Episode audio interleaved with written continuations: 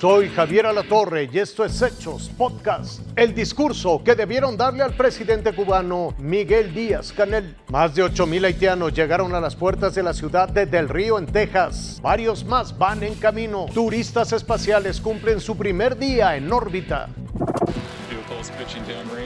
Es el inicio de una aventura fuera de este mundo, una de 72 horas de duración, un nuevo capítulo en la historia espacial que por primera vez no tiene como protagonistas a un grupo de astronautas, sino a cuatro personas comunes y corrientes, turistas espaciales entrenados durante seis meses en la base de SpaceX en California. El equipo está liderado por Jared Isaacman, un billonario que financió la misión. Lo acompañan el veterano de la Fuerza Aérea Chris Embroski, la geocientífica y piloto de la nave Cyan Proctor y Hailey Arsenault, de apenas 29 años de edad, asistente médica, sobreviviente de cáncer y quien hoy ostenta el título como la estadounidense más joven en viajar al espacio. I'm so excited about the medical research that we're going to be doing on this flight. En estos momentos, la misión bautizada como Inspiration 4 orbita la Tierra a 575 kilómetros de altura, casi 170 kilómetros más arriba que la Estación Espacial Internacional. Se mueve a más de 28 mil kilómetros por hora, 22 veces más rápido que la velocidad del sonido. Durante estos tres días, los tripulantes de la nave, además de jugar con la gravedad cero, también realizan experimentos sobre la salud y el rendimiento de los humanos en el espacio, todos ellos relacionados con la frecuencia cardíaca, el oxígeno en la sangre, el sueño,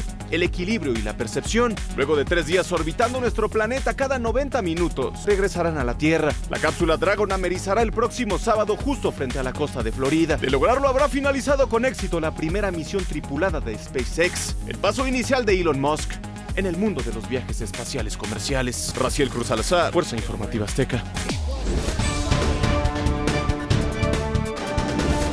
Casi 10.000 migrantes haitianos están apilándose, están provocando ya esta barrera en la frontera entre México y Estados Unidos. Tienen prácticamente copada la ciudad de Del Río, en Texas. Solo en las últimas horas, entre ayer y hoy, han llegado más de 4.000 personas y todos están hacinados abajo del puente, un puente fronterizo, pidiendo asilo bajo condiciones lamentables, desde luego, condiciones sanitarias, de inseguridad. Se teme que sigan llegando, que miles de personas buscando entrar a los Estados Unidos lleguen a este punto. El alcalde del Río, en Texas, dice que la situación está fuera de control, que las autoridades migratorias están desbordadas.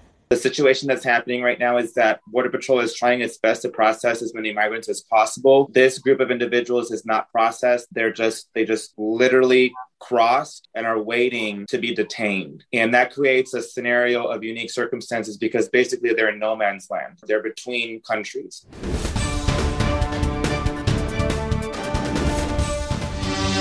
Don Miguel llegó muy orondo partiendo plaza. Se arrellanó en el templete y en cuanto le dieron la palabra que se suelta con la verborrea. Estamos enfrentando paralelamente una agresiva campaña de odio, desinformación. Momento, don Miguel. En México no tiene cabida el discurso marrullero ni manipulador, así que mejor vamos a escuchar al presidente de México, Andrés Manuel López Obrador. Excelentísimo señor Miguel Díaz Canel, presidente de la República de Cuba.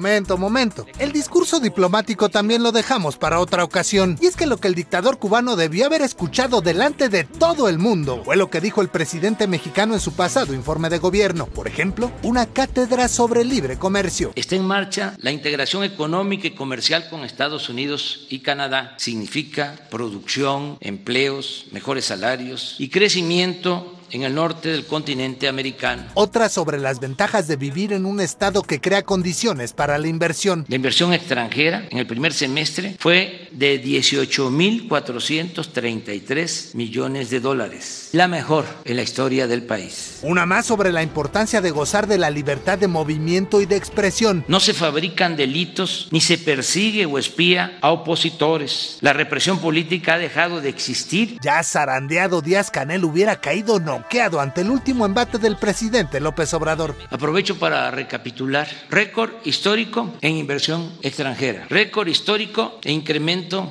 al salario mínimo. Récord histórico en no devaluación del peso. Récord histórico en no incremento de deuda. Récord histórico en las reservas del Banco de México. Y si ese hubiera sido el discurso que no fue, el dictador Miguel Díaz Canel hubiera regresado a Cuba, como decimos acá, con la cola entre las patas. Tengan para que aprendan.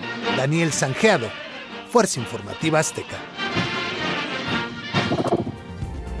Esto fue Hechos Podcast.